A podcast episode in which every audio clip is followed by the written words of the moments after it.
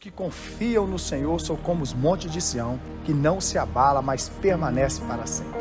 Deus é a força e o poder que o homem precisa para que verdadeiramente ele consiga viver as adversidades da vida, porque é impossível viver nessa terra sem adversidade. Jesus diz que no mundo tereis aflições, mas aqueles que confiam no Senhor renovarão as suas forças. Por isso, confie em Deus, coloca Deus sempre em qualquer batalha, circunstância da sua vida. Que Deus seja a sua força, o seu equilíbrio. É Ele que governa o universo, é Ele que governa o homem. Deus é princípio de todas as coisas. Por isso, o homem sem Deus ele sofre muito, mas o homem com Deus ele vence qualquer batalha, porque Deus tem o poder de mudar a sua vida e a sua história.